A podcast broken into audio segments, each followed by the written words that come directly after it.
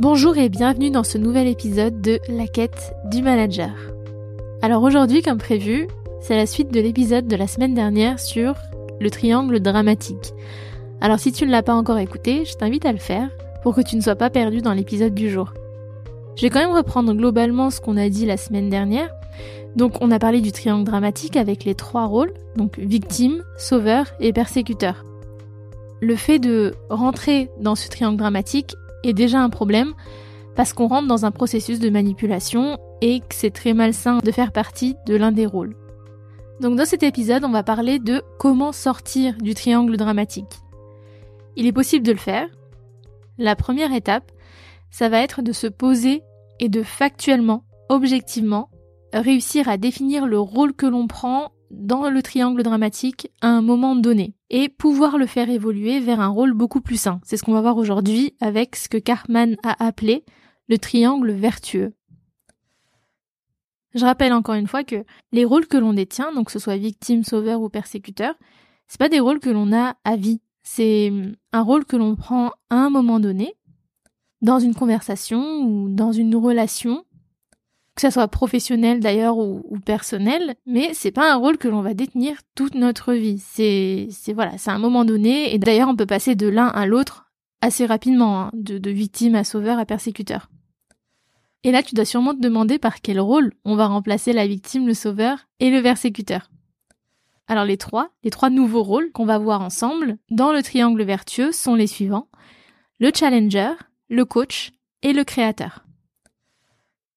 Concernant le rôle de victime, quand on est dedans, ce qu'on va faire pour essayer de s'en sortir, c'est déjà admettre que le changement, il peut venir que de soi. Très très très très difficile à admettre pour avoir été souvent dans ce rôle-là, mais c'est la première chose qui fait avancer le changement de la victime. En tant que victime, on arrive facilement à avoir la part de, de responsabilité des autres, mais Là, il faut réussir à voir la sienne, sa part de responsabilité à soi. Et forcément, ce qui est le plus difficile aussi, c'est se confronter à certains problèmes. Le piège chez la victime, c'est que on n'a pas forcément envie que les choses évoluent. C'est une position très confortable pour le cerveau, pour l'esprit, de ne pas s'occuper de ses problèmes.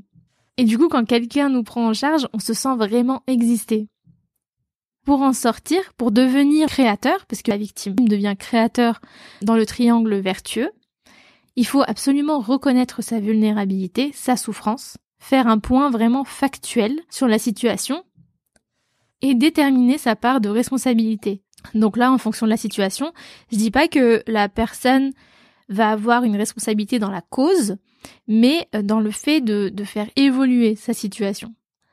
En se responsabilisant, la victime devient ainsi créateur. C'est une personne qui se connaît et qui décide d'agir comme quelqu'un de responsable.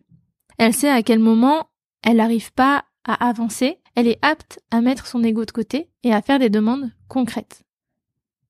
Donc il n'y a pas de souci à, se faire aider, épauler, mais on ne cherche pas à être sauvé par une personne. La, la démarche, elle est totalement réfléchie. Le créateur veut avancer, veut évoluer, mais il n'a pas forcément tous les outils. Et c'est totalement normal d'ailleurs. Donc il va faire en sorte de s'entourer de personnes qui peuvent l'aiguiller dans ses choix sans les faire à sa place.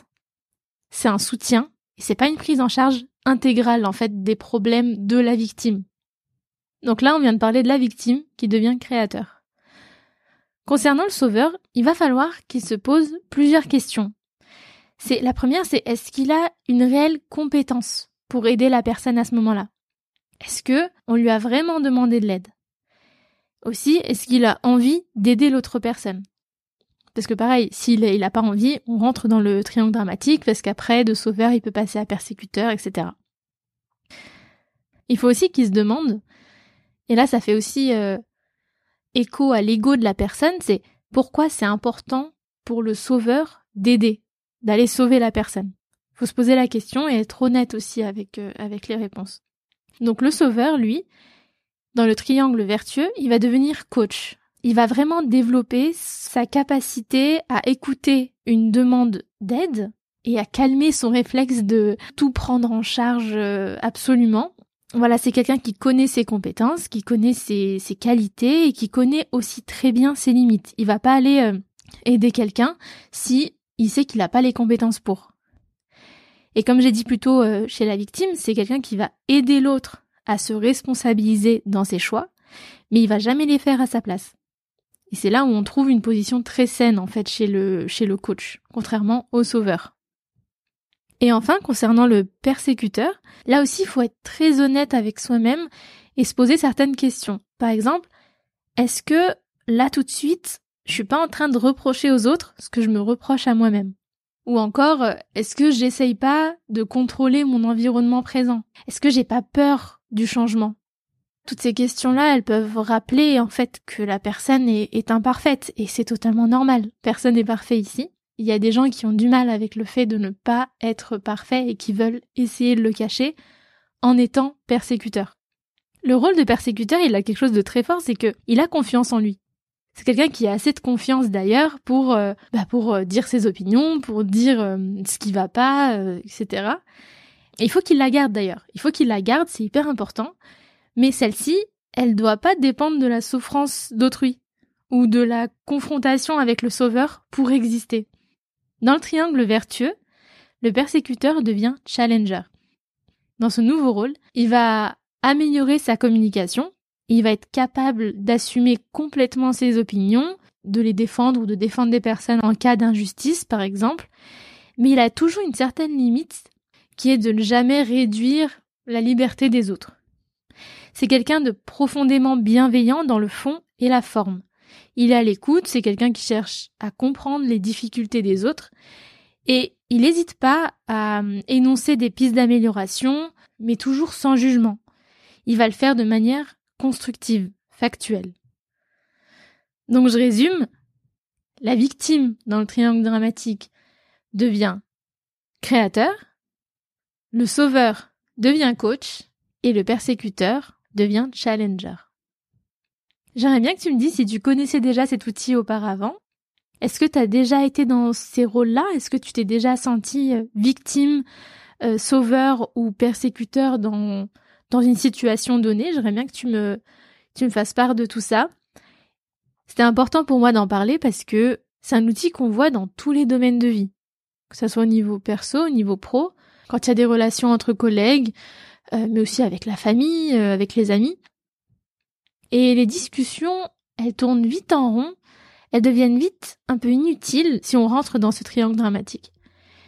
Et justement faire attention à ça, avoir une conscience de soi qui fait que dès qu'on se retrouve dans le triangle, dans, dans, l'un des rôles de victime, sauveur ou persécuteur, faire l'effort de, de se poser, de se dire ok, je suis dans tel rôle là tout de suite, Comment je fais pour en sortir Et ça, on l'a vu aujourd'hui avec les trois nouveaux rôles.